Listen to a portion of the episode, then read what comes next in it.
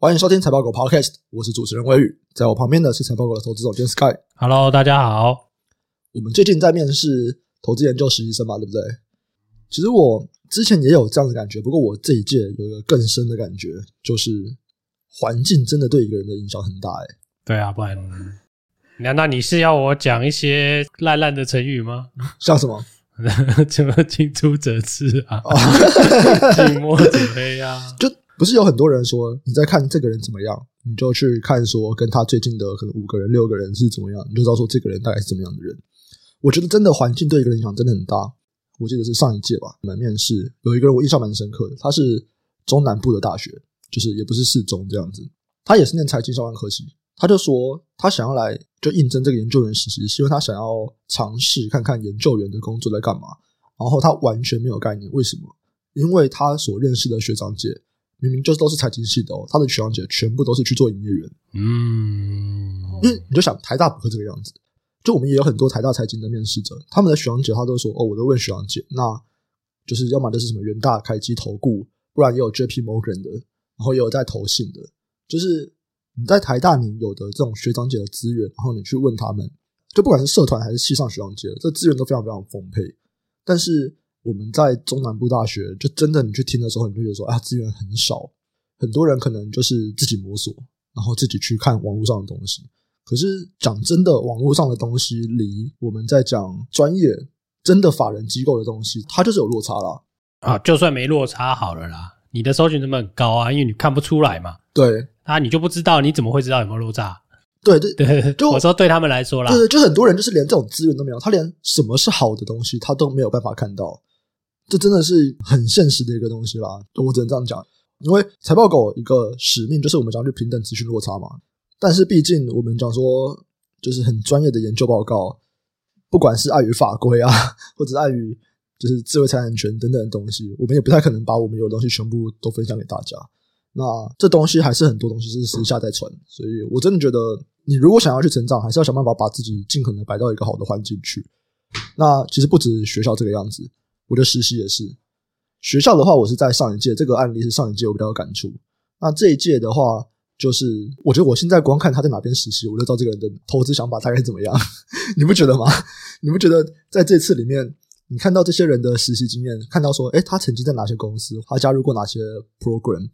你就大概知道说，哎，那这个人投资风格大概如何？他对投资所要做的研究该怎么做？然后研究到多深，你大概都有个掌握度了。对啊，那个风格就是早期遇到的环境啊，或者是说你的老板啊，其实最重要是老板啊。因为现在大家的这个什么都比较早去实习嘛。对对啊，那其实风格影响我真的觉得蛮大的。因为像我像我就没有实习，嗯，对啊，那我就第一个老板影响比较多这样子。那或者是学校。其实科系影响很多啦，科系跟你第一个实习会完全影响到你的风格吧，就是那一段时间的风格啦。当然，有些人后来会会转变嘛，那那是后来的事情。对，对，对，但是就是如果你是刚离开那个时期，就是会被定成那样子，对的，嗯嗯对啊。那我自己会觉得那无可厚非啦，但是就其实如果是新鲜人的话，不一定好，就是了，因为你你的可塑性是很重要的嘛，所以你，还是要想办法去搜寻一下什么叫适合，什么叫不适合啦，对啊，嗯，这个真的是要花点时间。我觉得。就像你刚刚讲说，可能科系影响也很大，但因为我们有很多应征者，他就是台大财经、台大经济嘛，就是这就是我们把这个变音拔掉的话，对，就是明明是台大财经、台大经济，从他们不同的实习里面，就还是营造出了不同的风格。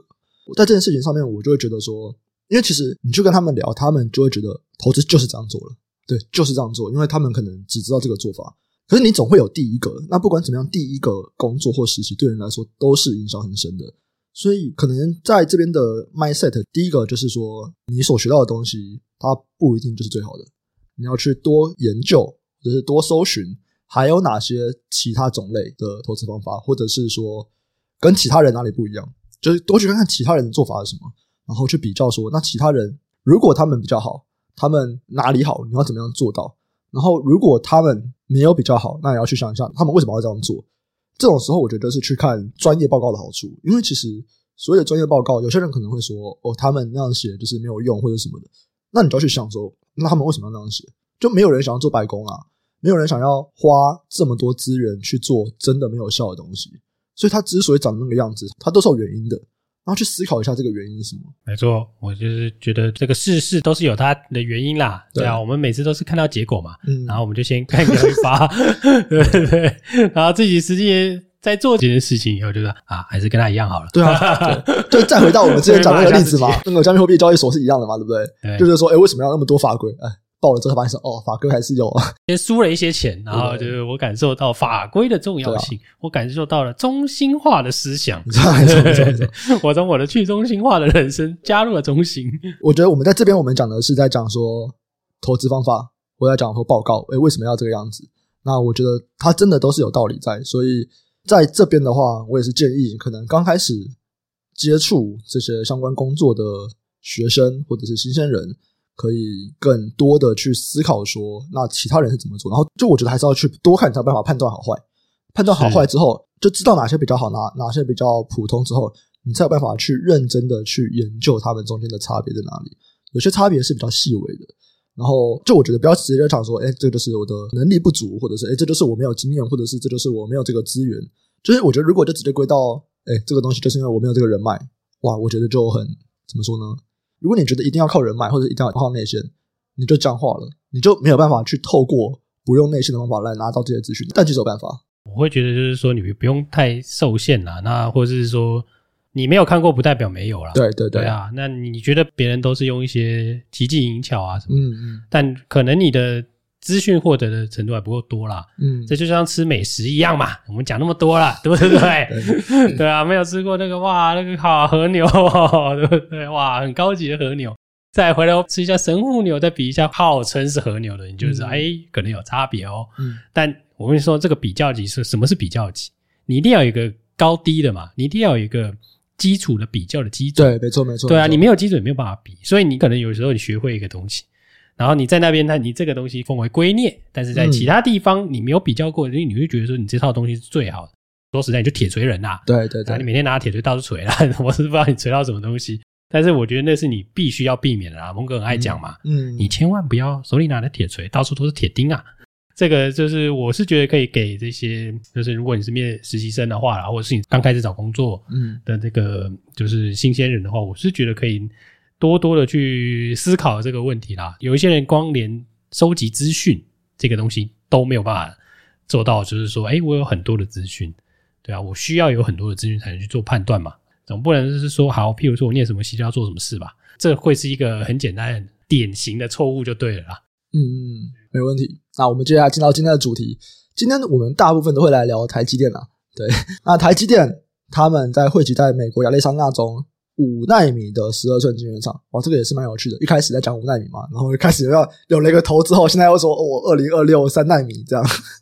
昨天报仔是说它加倍了，嗯，对对对对，那个买爆那一倍不够，我们加两倍。所以的确是这样子嘛，就是他一开始可能说哦，我们这个很小，慢慢的越来越大了，怎么跟上个月听到的都不一样？就是一直不断的这个有机生长，对对对自己生长变大那个。规模越来越宏大了，对，昨天还是那个拜登过去那个嘛，对对对，就是他的这个设备到场典礼，诶不止拜登去哦，苹果执行长 Tim Cook，AMD 执行长，然后 NVIDIA 执行长就是黄仁勋，对黄仁勋，美光执行长，哎全部都去，就是这个全球几乎是全球的半导体重要大咖，全部在那边看台积电的设备到场，不知道该该 不知道这有什么好看的，没有没有，他们应该是想说，你赶快做完，赶快给我。在旁边监督你，对啊，我只是想说啊，受邀只好只好参加，不可能啊！我觉得这个东西一定都是也要去赶快去抢关系。就大家都本来他们就有下啊，只是说来看一下这个新的地方的这个站台啊，站台也是。我觉得他们一定都很希望说，你台积电如果在那边做，然后他们可能沟通可以变得更容易啊，等等。对，他们一定也会希望说可以加深这边的沟通联系管道。对啊，这是一个啦，不然就是他避免你。在别的地方出，然后到时候 各种风险，对不对？对，对，对，对，啊，因为那供应链断裂啊，我至少美国这边有个就近可以 support 嘛。嗯，其实对这个供应链的稳定，真的是应该非常的这个有注意，对不对？没错，没错。那台积电也会在十二月十号在加州会举办这个台积电投资人日的实体活动。哦，这很很久没有办了，三四年了，也很少在美国办吧？对对对对对。那相关的资讯可能就等到他办了以后，他办应该是周六嘛，那可能下周如果有什么新消息，我们再来聊一聊。对，因为这个其实蛮美股的，对对对 这个美股很喜欢办的，很多那个大公司很喜欢在年底的时候办那个 Investor Day。对对对，然后告诉大家说我们有多棒，我们明年要做什么这样子。像特斯拉的那个 Investor Day 就很多人看嘛，他就发表一些什么火焰枪啊，车子我都不想看。他有那个 AI 啊，我记得他上次机器人也是在 Investor Day。我只想要看他发表那个什么酒啊，火焰枪啊，不是发表那个龙舌兰，对对对是不是？我记得是那时候，我想说哦，这好像不错。那目前呢、啊，我们还有看到一个消息是在说，台积电在美国生产成本至少会比台湾高五十趴哦，就是这个成本其实是蛮多的，包含说一些呃施工上面的成本，可能原料上面就会比较高，然后再来是人力成本也会比较高。他这边讲五十趴啦，然后让我想到说，我们最近不是有在跟那个产业投资顾问聊吗？对，对，对，对，像我们前几天就有聊到一个，他是在。Chipotle 做区域经理，那先帮大家介绍一下 Chipotle。Chipotle 它也是一间在美国上市的公司，那它是墨西哥卷的连锁餐厅，你们就把它想象成卖墨西哥卷的麦当劳好了。的确是蛮像，对啊，对啊，因为就是墨西哥卷的连锁餐厅嘛。然后他在那边是做区域经理，他管大概十二十三间店。然后他就跟我们讲，他说现在人力成本真的有多贵。他以前大概请一个店员可能是十或十一美金。那现在没有十五美金请不到，哎，直接就是五十趴哎。对啊，对对对，这个真的是对吧？人力成本的上涨，啊，就直接给你五十趴上涨上去。所以你看那个他们那个经济数据，不是有一个那个每一个小时的工资，哇，那个喷的也是有道理的，你知道吗？你 就看说，哎，你在台湾这三年，疫情前后嘛，三年的时间，哇，五十趴，台湾有没有？当然没有啊，你想太多了。那他那个是比较算是一开始的。我们要怎么样去区分这个薪水的阶层呢？如果阶层的话，有点偏向底薪的感觉嘛，就是麦当劳、就是啊。我记得以前麦当劳便利商店是相对低的时薪啦，现在应该也是。对，应该对啊，因为加油站一定会比较多嘛。好，现在比较多自助加油，但以前加油站是一定会比较多的。但我们那时候是实在是差太多了啦。说一百块就很多了，现在随便做一个就一百块。他还跟我们讲一个我觉得很有趣的概念呢、欸。他说。在那边啊，就是在美国，因为你想嘛，这种店员当然是薪资能开低的就就低嘛，只要我能够招到人，越低越好，这样子。那他们就说，其实在这个薪资，他们一个很大的 benchmark 就是比较对象是亚马逊的物流师。对，他说他有一个店开在亚马逊的仓储的旁边，就他们那个附近有一个亚马逊的仓储东西，所以那边会有很多物流师。他说，亚马逊就是把钱加上去，他们的店员的呃薪水就要加上去，诶不然就会走。这个东西有点像类比到台湾啊，就是说 Uber Eats 跟 Foodpanda 的外送员，你能够赚多少，这个就是最低薪资，有也不用政府定。台湾的 Uber Eats 跟 Foodpanda 赚蛮多的啦，认真跑的话，我觉得那个东西都真的要很认真啊。可以跟那个比啦，就是如果你在工业区，你是跟那种大厂的作业员比，对，那那个那个是真的会有磁吸效用哦，全部人都去那一间的。哦，就像你说，可能如果红海开在这边，那红海的那个薪资，你就是一定要比比红海高啊。对，因为大家每次会去红海，对，因为大家就觉得，嗯，红海应该是比较有保障。对对对对对，直觉会这样觉得啦。对，所以我觉得这个也蛮有趣。那么等于说，我们其实，在关注美国这边的人力薪资，哎，说不定就可以去看一下亚马逊那边他们的物流式的薪资多少，然后就可以做一个 benchmark。所以说不定这个薪资涨幅、人力成本的涨幅，至少以基层员工来看呢，我们就可以去找这样的 benchmark 做一个对照。对啊，我们这样算一算就五十八了嘛。对，哇，真的是很贵。没有啦，没有那么贵啦。我们还有台湾送过去，不是那么新鲜的肝。对对，这样子，因为我有看到有人在讲说，因为台积电也带了一大票台湾人过去嘛，我也有看到有人在讲说，这些人在台湾，他们也没有什么更好的对照，所以他们就接受这个东西。可是他们到了美国，然后看到，就别人可能就美国人同工不同酬，他们薪水高一截。就是跟我同酬的，很像工又没有那么多，就会有种哇，这个太多比我好的对照了。嗯，对，会不会台积电反而在那边更难留住人？就是啊，反正前面去你又没身份哦。这也是欢迎啊，欢迎离开，欢迎找到下一家愿意帮你请工作签证的公司。这不就是跟之前那个马斯克砍 Twitter 一样吗？很多人就是因为那个签证的原因。不是有人在分析那一张图吗？不是大家一起拍照呢，哇，全部都是美国人，全部都是亚洲人，亚洲脸孔啊！你们没有工作签证，你们走不了，只好跟他一起笑。我觉得诶蛮有道理的，对对对，这个人蛮聪明的，讲的蛮不错的。所以台积电带了这一票人过去。就是我觉得至少就是他们有机会拿到美国绿卡嘛。对，对啊，他他那个是有开一个那个啦，内部有开一个是甄选啊，对对，对，对啊，你要去有多少人要去啊？就叫去一定通常都是携家带券嘛。对对对，对啊，你就是想办法取得这个美国某种程度也是有点被绑住。对啊，就至少绑你个几年啦。你拿到身份，你当然对这个你去其他公司的这个阻力就会变小了。对对对对。那如果你是天才，你去了以后。就反正也留不住你，闹叉。对，没错。反正你是你很厉害的，一定都留不住啦。这是很这这没什么好说的啦。对啊，反正这种东西就是我们是在说笑啦，但是说是说就是这个成本，大家有很多的考量啦。对啊，你从台积电出去，你想要去哪里？这不是业界都在传吗？台积电其实很难离开的，这是一个工作的习性，你已经习惯台积电了。哦，对你很难找到很接近的。我上周是高中同学会。然后我有一个同学在联发科，我已经有点久没有 update 联发科的工作状况，所以我在跟他聊的时候，就他才刚进去哦，他进去才刚满一年，他说联发科的表定是九到九，诶，他们就很硬啊，又不是诚心，诚心可能是九到五了。他们五是早上的五是？对对对，不然就叫他晨星啊，看一下早晨的星星啊，每天让你看到早晨的星星，对，那个星星快要下去了啊，看太阳要出来了，Morning Star。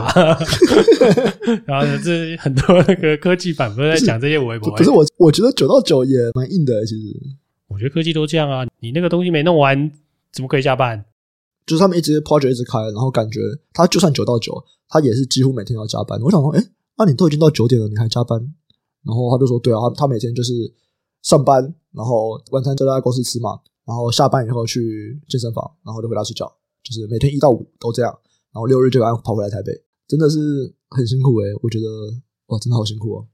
台湾的未来真的就是靠在你们身上，我这个是诚心的感谢各位科技人才。就像我们做这样子就没有生产力啊，对台湾没有帮助。哎，怎么这样说？我们这个工时也是很长的啊。”可是我们就在那边坐办公室看东西、看新闻，这样。他也是坐办公室研发、啊，那个应该是 R&D 吧？是啊，是啊，是啊。对啊，也是坐在那边想东西啊，也画一下晶片的设计图啊，对不对？啊，加油！那下一个还是台积电，可是不完全是台积电的东西哦，而是刘德英发言，他说对台湾的电力感到忧心啊，建议政府关心一下五年以后电到底够不够用。然后要把眼光摆在国内电力的需求上面啊，这意思就是说，你们去算一下啦，五年后电力一定不够用，大概有这个概念嘛，对不对？就是讲这个话，哎，马上大家就开始在关注相关的机电题材，像士林电机啊、中兴电啊、亚力啊、华晨。那在这边也可以说一下啊，其实台电他们有启动这个电网韧性的建设计划，哎，这是什么时候启动啊？我不是很确定，就一直跳电的时候啊。不是有一阵子一直跳电，跳电隔天太阳能就涨停，对对，对，对，当天太阳能就涨停。因为一直在跳电这个问题，就是你的电不够稳定嘛。那台电就有去投入这个计划，未来十年预计要投入五千六百四十五亿，然后目前已经执行三千七百亿了。哇，很快耶，这么快就把三千七百亿花去？没有，它这个是那个啦，扩编的。就譬如说我原本编两千亿，嗯，再加一个数字，然后我要扣这两千亿啊，嗯。就是有多，但是就是有一部分已经正在发包了嘛。哦，OK。那真实发包的话呢，那你要看年底的计划啦。嗯，因为现在就是年底，最近才公布的嘛。嗯，对啊，所以这个肯定是有包含这些的计算了。那这个应该是，诶、欸，应该是今年啦。嗯，对啊，反正有很多松鼠啊，小动物枉死，嗯、都是松鼠害的啊，鸟害的啊。我没有提到嘛，就是就我那个时候。我们 p o d c t 底下有个留言，他很生气，他说：“你不乱讲，你自己查一下这个事故率是不是越来越少？呃，如果真的我们去看事件数越来越少，可是去看影响人数，影响人数不变，这就是你每次发生这个问题，影响的人越来越多。那我觉得难免嘛，影响的人越来越多，当然新闻就会爆。所以不管怎么样，这就是一个需要处理的问题啦。”动物什么的，我觉得算是一个。没有动物，大家在说笑啦。我相信那个也真的是有。有台电真的出来说是动物啊？啊没有，我说说笑，我说大家在下面嘴是在说笑嘛。今天又是有哪一个动物出来背锅了，对不对？不是每天在讲这个，但是你这个都是被人家当成那个怎么样议题的中心嘛？对对啊，那你就算举出数据来说好了。可是你电网的韧性不足是事实啊，对，没错，没错。难道这不是事实吗？那如果不是事实，那为什么要做强韧电网计划？对，对，对，对。就算不是事实，你老板出来宣誓，我相信你也只能说是啦。然后台积电跟你说，你看五年后电够不够嘛？很明显啊，所有人都认为不够，对啊，那不够，那又不稳，嗯，对啊，这就是现在的现况嘛。没错，没错。对啊，不然干嘛干嘛去提这些建设？对，那一定是会未来会不够的嘛，因为这其实是可以算的。嗯，因为像我们就有算过啊，嗯、其实蛮容易会发现说，哎、欸，看起来真的是不够。而且 目前的绿能的这边，其实它是有点 delay 嘛。就我们当然要说，真的不是没有做，真的有做啊，有做啊真的有做，可是也是有 delay。那那个 buffer 抓不够，它真的就是会不够。对啊，因为就我们就就事实说话嘛，就看这个资料来说好了啦。对啊，因为你本来规划说啊，我们台湾工业用电成长速度不会这么快。对。那问题就是成长这么快啊，那那怎么办？对对对，要改啊，不然怎么办？真的，我觉得这边有一个问题点，就是在说他们是有一个计划。其实这种电力计划，它不太会说，哦，我们就评估一个未来一年或未来三年，不会。他们一评估就是十年。那十年的电力计划，当评估下去以后，他们就是按照进度执行。可是这个计划，它还是会有一些 buffer 嘛。比如说，我定在这个 milestone，二零二五达不到，哦，没关系，你二零二六再完成，就是我给你 buffer 一年。但现在其实卡的一个问题是说。我们在做这个电力计划的时候，上一次应该是最主要那个，应该是二零一六。然后在出来这个计划以后，也其实出现了很多新的需求啊，大家开始扩张啊，台积电也是啊。然后工业用电的需求大幅成长，可是这个计划并没有大幅改变，而且能源的来源有不一样的变化了。没错没错，在二零一六年，大家还没有这么的强调减碳，哇，现在又更强调减碳，哇，这就超级超级尴尬。然后核能从不好的能源变好的能源，哦，先从还可以接受到完全不接受，到现在好像又有人开始接受了吗？没有啊，不是欧盟已经解套了吗？欧盟解套了，然后 Elon Musk 一直在说要做核做核能啊。啊，对啊，这就是在这十这不到十年呢，不到十年了，这不到十年。啊，所以没有长期计划本来就是需要定期的去 review 啦。对，只是我觉得这个变动很大，我相信政府一定有针对它的这个长期的电力计划去做调整。可是至少以目前来看啊，这个调整不是大调整，可是需求是大变动。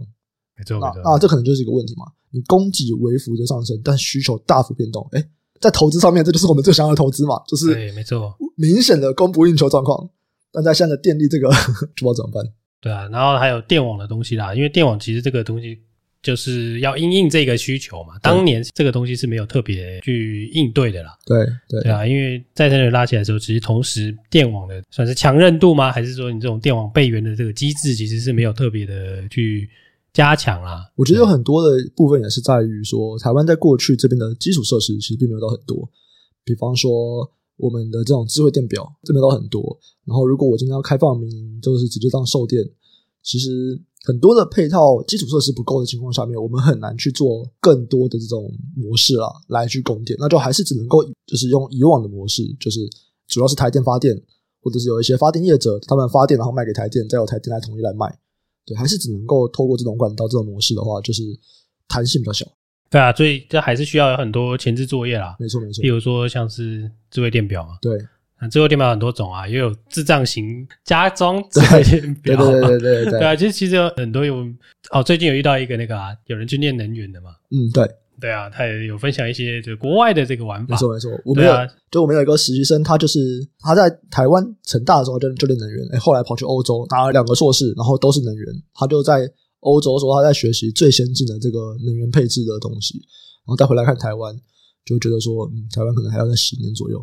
没有，就我觉得就跟现在的现在的趋势是一样的啦，就是你越多元的来源其实是越好的嘛，就只是说你开放了自由竞争了以后，会有很多的玩法嘛。因为之前应该有提过嘛，比如说像日本的玩法啊，嗯，像这个什么欧洲有很多国家就是已经开放这样的就是自由竞争的电业嘛，嗯、那这可能会是台湾未来方向啊。但是这个就像刚刚提到的嘛，不论是电网，不论是智慧电表，不论是这些能源的这个来源都还没有到达的状况之下，可能还是需要一些时间啦。对对对，所以我觉得以政府的角度来说啦，除了我们要让台电有更多的电以外，可能。大家也是可以在考虑，我们如果把电力当一个商品，怎么样让这个商品更自由化、更开放这个市场啊？那你讲这样对不对？更开放、更自由，就是因为未来电费会很贵嘛？吹冷气变好贵，嗯、要去别的地方吹嘛？比起吹冷气，我觉得在工业用电那边可能又是一个大问题嘛？对，你今天一旦电力上去以后，哇，台湾的这个台湾上市贵公司的获利不知道减少多少？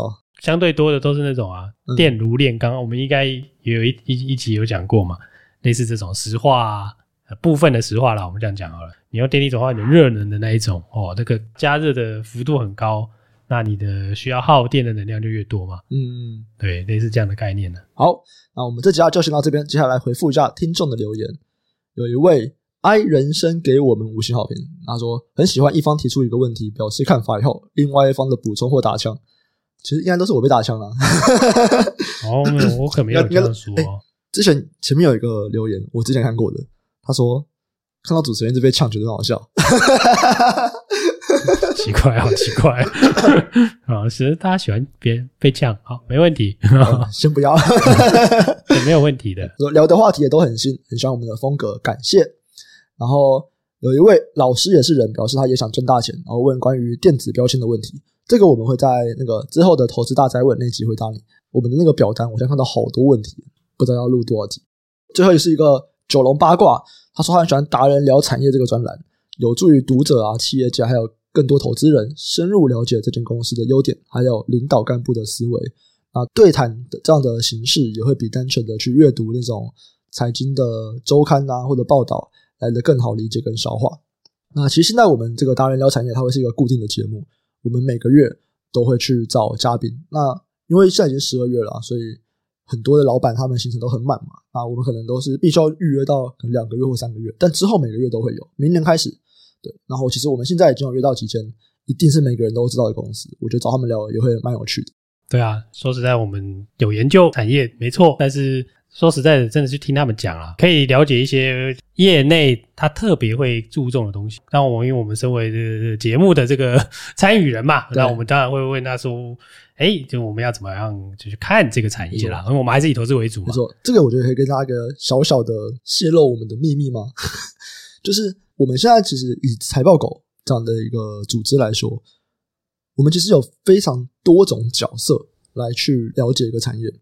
举例来说，我们其实某种程度，我们是具有投资公司的角色。我们也有投资公司嘛，我们有投资公司的角色，然后我们可以以法人的身份去拜访公司。这种时候就是一个法人对公司的角色。那我们也有像 Podcast 这样子，其实是以 Podcast 来说，它更多的是一个媒体这样的角色，所以它是媒体去拜访公司。就光这两个就不一样了。你一间公司，我在面对投资人，跟我在面对媒体，其实他们想要讲的东西就是不一样的。那这种时候，你就可以看出来一点差别。那再来，我们有一些产业的投资顾问嘛，那这边其实就是个人对个人的角色，因为它它比较是私交的这种状况啊，个人对个人，所以其实，在研究一间公司的时候，或者研究一个产业的时候，我们是有各种不同的角色，嗯，能够去获得这个资讯，然后不同的角色、不同的管道，你会拿到的东西就会有差异，然后就可以去多方比较。其实这个东西也算是，就真的就是我们在做这些东西的一点小秘密。还没有，就多方评 估啦。就算是作为一个上述说法人拜访啊，法人不一定是股东嘛。对，作为一个股东去拜访、去参加股东会，所得到的资讯又是不一样的资讯啊。没错，没错，没错。对啊，那你去拜访竞争对手，跟拜访这家公司，就是你投资的标的，对，也会得到不一样的结果啊。对，对啊，所以其实我相信大家应该多多少少会看一些这种投资的书籍嘛，还有很多强盗访谈的秘诀，是你去问别人。你在投资的那家公司到底怎么样啊？嗯、上下游嘛，你问竞争对手啊，对对对对，对吧？那你用不同的身份去问不一样的人嘛，才会有不一样的结论啊。这个资讯当然是你要看够多，你才能判断嘛。对对对，你不可能永远都听到说啊，公司就是好啦。嗯啊，但这样我可能会觉得好可怕。应该不会啦，你问老板跟问员工，两个人答案就不一样了。哦，对啦，我我想说你是不是问那个什么，比如说那个 Saros 啊，那个恶血那家，呃、哦，对啊，他就跟你说好啊。